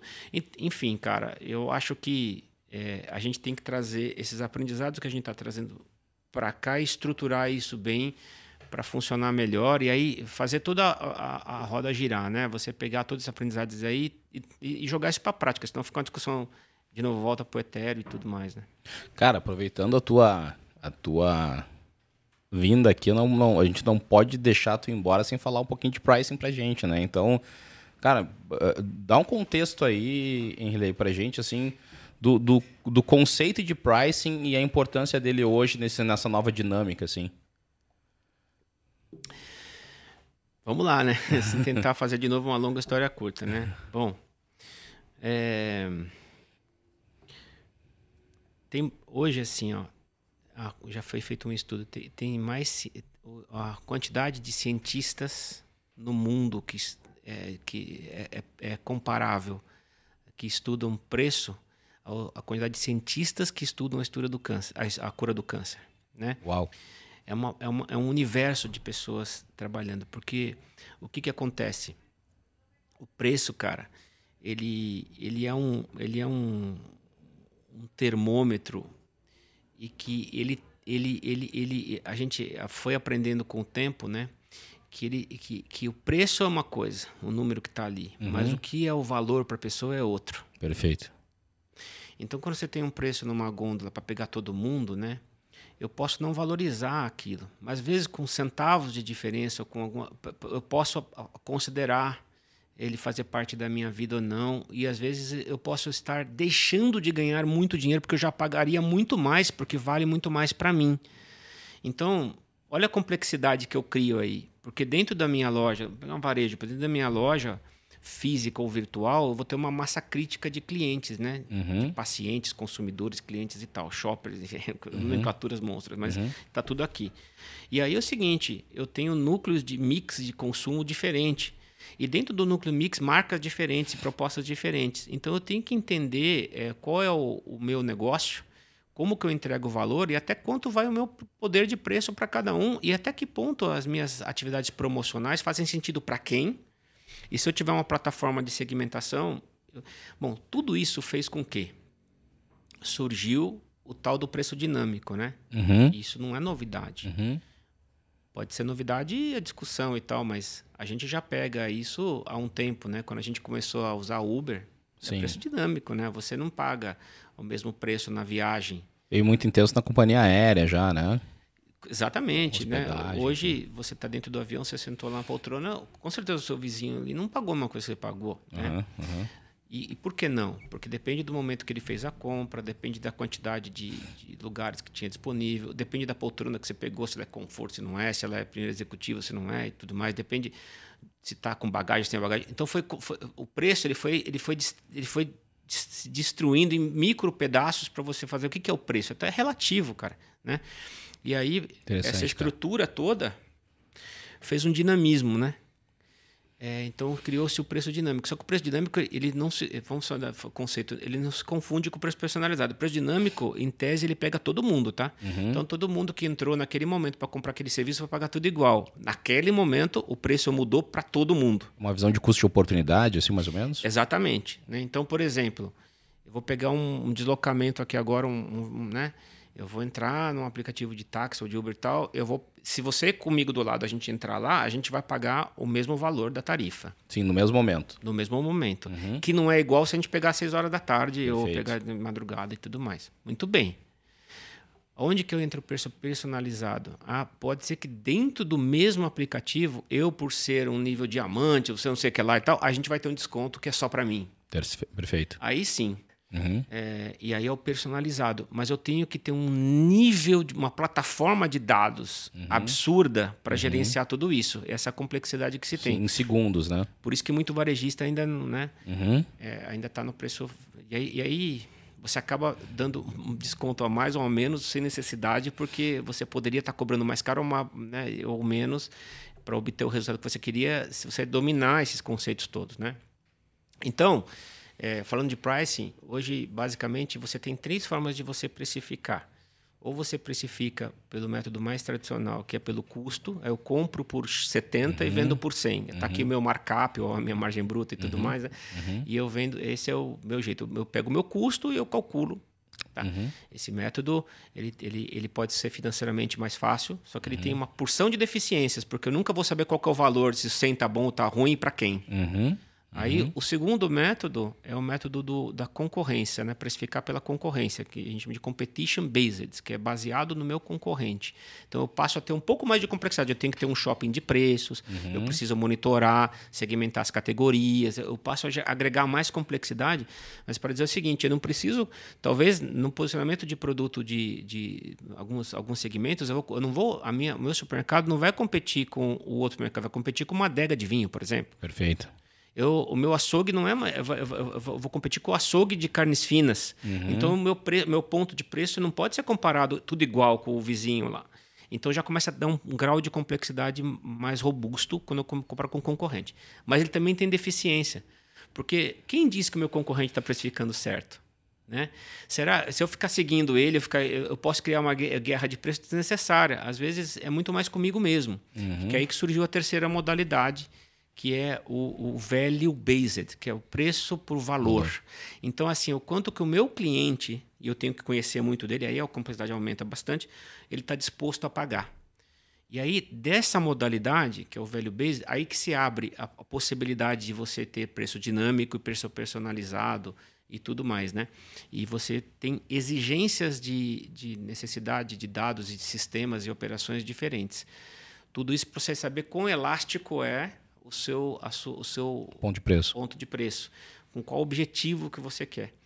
E a gente já fez projeto, cara, tanto para varejista quanto para indústria, que você consegue ser tão preciso que eu falo assim: se a minha estratégia é maximizar volume, meu ponto de preço é esse aqui, na curva. Se a minha estratégia é maximizar faturamento, já é um outro ponto de preço. E se a minha estratégia é maximizar o lucro, já é um outro ponto de preço. Então você tem, dependendo do teu ponto de preço, você consegue e aí, voltando para a vaca fria de novo, né, para a política comercial, a indústria, por exemplo, que determina, que consegue achar esse, essa ciência nesse grau uhum. preciso do preço do produto dela, nos diferentes canais, nos diferentes formatos de loja, para o diferente consumidor geográfico, por uhum, exemplo. Uhum. Tá bom, como que eu executo isso aqui agora? Como é que eu faço isso funcionar? Aí eu tenho várias coisas, né? Uhum. Tenho que ter uma política comercial que, que esteja alinhado com o meu preço de lista, com os meus descontos. Tenho que orientar o varejo qual é a, meu, a minha banda de preço ideal, explicar para ele que ele pode colocar naquele preço que ele também vai ganhar dinheiro, vai ser remunerado e tudo mais. E eu tenho que alinhar com a minha força de execução, que aí volta de novo. Quem que é o agente em cada pontinho daquilo que vai ser responsável para fazer chegar. Porque senão vira um projeto maravilhoso, lindo, se eu descobrir, só que eu não consigo, não consigo fazer, né? Não consigo executar, né? Legal. Cara, tem algum case assim hoje que, tu dê como uma inspiração, assim, de, de ponto máximo da, da execução desse nível de sofisticação de preço, assim, que tu conheça mundialmente. Bom, mundialmente, ah, um case que o pessoal dá uma buscada e vai achar fácil, que é o case da própria Uber, que eu estava falando há pouco tempo atrás. Teve um case que teve um lá nos Estados Unidos, Nova York, né? Quando é o, o final do New Year's Eve, né? Que é uhum. o, o, o, ano... o Réveillon, né? Uhum. O Réveillon, né? Uhum. Que é a palavra francesa, uhum. acho, né? É. Enfim. É, ele, eles têm uma, uma, um ritual de todo mundo se concentrar ali no Times Square, né? Que é aquela uhum. região. Uhum. E até já tive a oportunidade de, de, de, visitar lá, né? Eles fecham todas as ruas, então você não consegue ter acesso de carro em determinada hora. Fica tudo fechado, a polícia fecha tal, porque vem muita gente e tal, né? Mas é o seguinte, cara, diferente da gente do, do, latino, né? Quando acaba a festa, o pico é meia-noite, daí que começa, né? Para eles acabou, vai todo mundo embora para casa, né? Vazia numa velocidade e aí não tem trans, não tem, não tem, não tem como o cara Vazão. sair de lá, né? Uhum. E aí o que, que a Uber fez, né? Ela, ela pegou toda uma estatística e tem gráficos lindos que você consegue ver lá, que é um, o pico antes do tem o pico antes e depois, como é que fica o nível de transporte? E não tem motorista também. Falta motorista, entendeu? Então o que, que ela fez? Ela, ela, ela organizou todo esse estudo super técnico. Ela colocou faixas de preço diferentes e combinou com o motorista para ele ser remuneração, incentivo, né? Uhum. Porque naquela hora ele ia ganhar mais, uhum. o cara que trabalhasse ele ia ter uma, um bônus. uma taxa ali eh, uhum. maior, um uhum. bônus. E combinou também com o público. Ela publicou essa informação. Falou: oh, se você estiver lá, cara, se você. A nossa orientação saia nessa hora aqui, entendeu? Agora, se você quiser sair antes, vai ter motorista para você. Só que você vai pagar X vezes mais caro, né? uhum, né? Uhum. E tudo certo, cara, né? Então, é, é uma. É uma. Aí é o valor. Uhum. Se eu quero ir embora rápido, eu vou pagar mais caro, cara. Uhum. Se eu quero ir embora no segundo pelotão aqui, eu vou pagar um pouco menos, né? Mas eu vou ter que saber que eu vou esperar um pouquinho mais. Né? E se eu for mais para frente, aí eu pago bem menos, mas eu vou ter. Eu vou ter...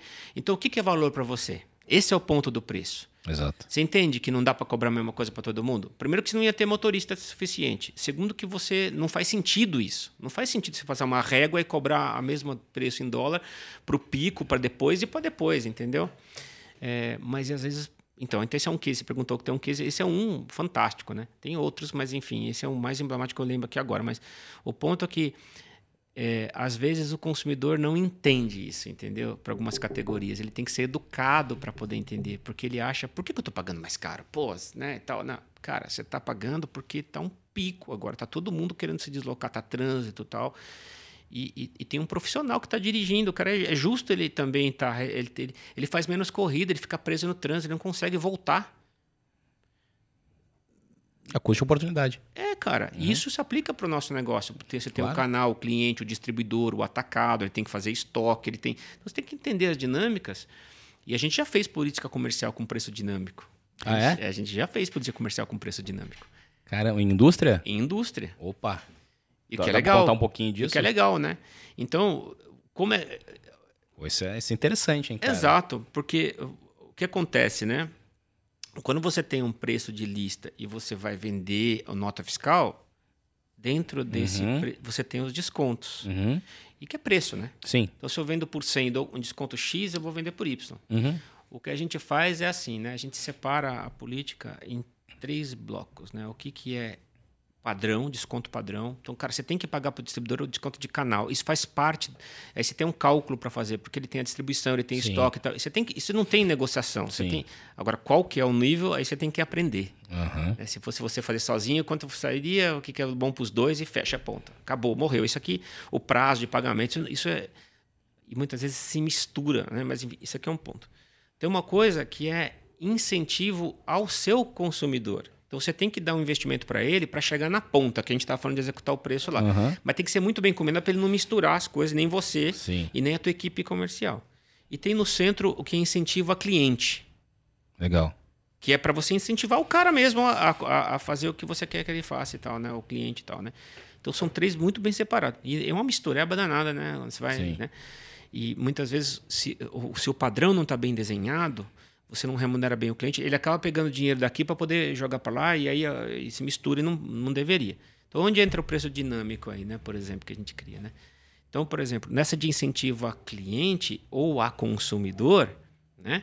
É, em determinados pontos do mês, por exemplo, se ele compra na, na primeira, na segunda, na terceira semana, o preço pode se alterando. Perfeito. Para poder é, também é, puxar o ciclo, né? Exatamente, puxar o ciclo, uhum, né? Uhum. Isso, isso é um preço que ele é dinâmico, não claro. é o mesmo preço todo mês. Perfeito. Você entende? Perfeito. Outra coisa que a gente já viu também. Sensacional isso, cara. Preço focado no fee for service, né? Do, do serviço. Se uhum. você também está com nível de serviço alto, o teu preço está girando aqui, ó. Uhum. Seu nível de serviço cai, teu preço vai caindo, vai, vai subindo junto, entendeu? Sim. Isso aconteceu no que para compensar também. Para compensar, porque eu tô, eu tô tendo penalidade. Claro. Né? Claro. Sobre tudo isso, vai faltar produto, então. Claro. Então, dependendo do grau de dado que você tem e da, e da organização, você consegue fazer preço dinâmico e preço personalizado. Sensacional. E preço personalizado. Porque agora eu consigo me defender. O cliente A tem um preço de 70 e o cliente B tem o preço de 67. Mas eu consigo explicar por que, que esse cara. Ele poderia ter o preço de 67 Sim, também. Não é subjetivo. Desde é que ele atinja. Matemático, desde uhum. que ele atinja esses indicadores. Então, é ciência puríssima. Cara, animal isso, cara. Puríssima. Animal, entendeu? animal. Puríssima. Animal. E é justo também. Claro. É justo. Claro. Porque ele, o cara está aqui no nível de desempenho A, ou está no desempenho B. Isso se aplica a mesma coisa para a equipe comercial. Claro, claro, né? claro, claro. Sim, acaba sendo refletido ali a execução. Né? O cara quer ganhar um, daqui a pouco o cara ganha uma comissão maior na primeira semana e uma menorzinha lá na, na última. E né? é brilhante, cara. Claro. Porque aí você. A melhor sensação que tem. Vou, vou fazer um exemplo aqui ruim e um ótimo, né? Uhum. Eu já fui uma vez numa. numa, numa eu estava fazendo outro projeto e tal. Eu acabo indo muito. Agora, depois que a pandemia, agora está voltando, mas eu, ia muito em convenção de vendas. Eu ia uhum. muito, cara. Uhum. Puta, no Nordeste, no Sul. No... Volta e meia eu estava lá, né? Então eu ia fazer uma apresentação, eu ficava sentado lá vendo os caras ali, né? Ia tomar café com os caras ali e tal, não sei o quê. Muitas vezes, cara, eu via o cara ganhando passagem para Miami, para sei lá na onde e tal. Eu, ficava, eu fico no fundo, né? Sou consultor, eu fico lá no fundão, né? Com a turminha lá, né? Então eu fico olhando tudo, né, cara? Uhum, né? E eu, enfim. Sim. E aí chamava um cara para ganhar o prêmio, né? Puta, cara, aí todo mundo olhava pra cara do outro e falava assim, puta, via aquele comentário de que é, é. azedo. Uhum. Tipo assim, o cara tá lá porque ele, ele vendeu mais, porque ele, é ele tem o maior cliente da empresa, entendeu? Uhum. E não é porque ele desempenhou, porque uhum. é natural, ele vai ganhar. E o cara ganhava todo ano. Aí é foda. Isso aí, César, dá uma desmotivação, Acaba. cara dá uma dor de barriga na galera lá, porque é. os caras vão tomar café e falam, ah, esquece isso aí, cara. Aí, lança, aí porque você também sabe, uh -huh, eles já lançavam o outro do outro ciclo, né? A campanha. Ninguém olhava. Os caras, ah, tomar café, vamos, vamos tomar café, não vai dar nada, cara, entendeu? Vai dar nada. E é duro, né? Triste, né? Então, esse é um exemplo ruim. Vou dizer dar o bom agora, né? O bom é exatamente esse, né? Quando, é, às vezes é duro o cara entender que ele vai deixar de receber um desconto ser um cliente uhum. ou vai pagar mais caro ou mais barato. Pode ser duro no começo. Mas se ele aprender o que ele tem que fazer para melhorar aquilo ali, ele vai. É, é justo ele ter o benefício para evitar esse tipo de situação que a gente estava falando, né? Uhum. Cara, se você desempenhar, se você entender e se você fizer, uhum. você vai ganhar mais ou menos, ou vai pagar mais ou menos em função disso tudo, entendeu? Uhum. E só para fechar o exemplo que eu estava falando do preço dinâmico, né? Por isso que é muito importante você separar o que, que é padrão. Tipo, todo mundo vai pagar 70. Isso é, isso é fato, ponto. Isso é, é inegociável. É quase, é quase o fair, né? Tipo é, assim, o, justo. É, é o justo, é, né? É. Ponto.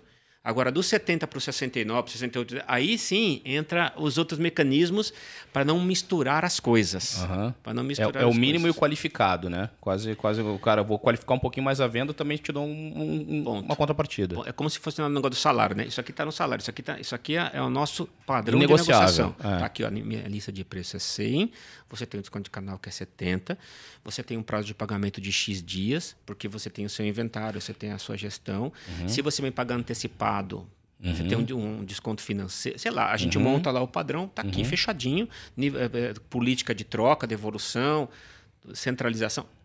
amarrou tudo isso. Bom, agora vamos falar de negócio. Entendeu? Uhum. Legal, cara. Legal. Show, show.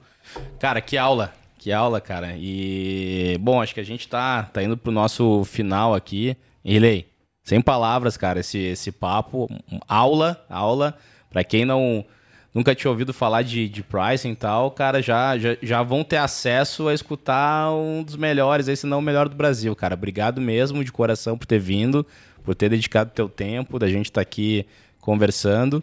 E, cara, manda, um, manda uma, uma mensagem final aí para quem tá nos escutando. Como é que o pessoal pode te achar? Enfim, dá, dá os teus recados aí.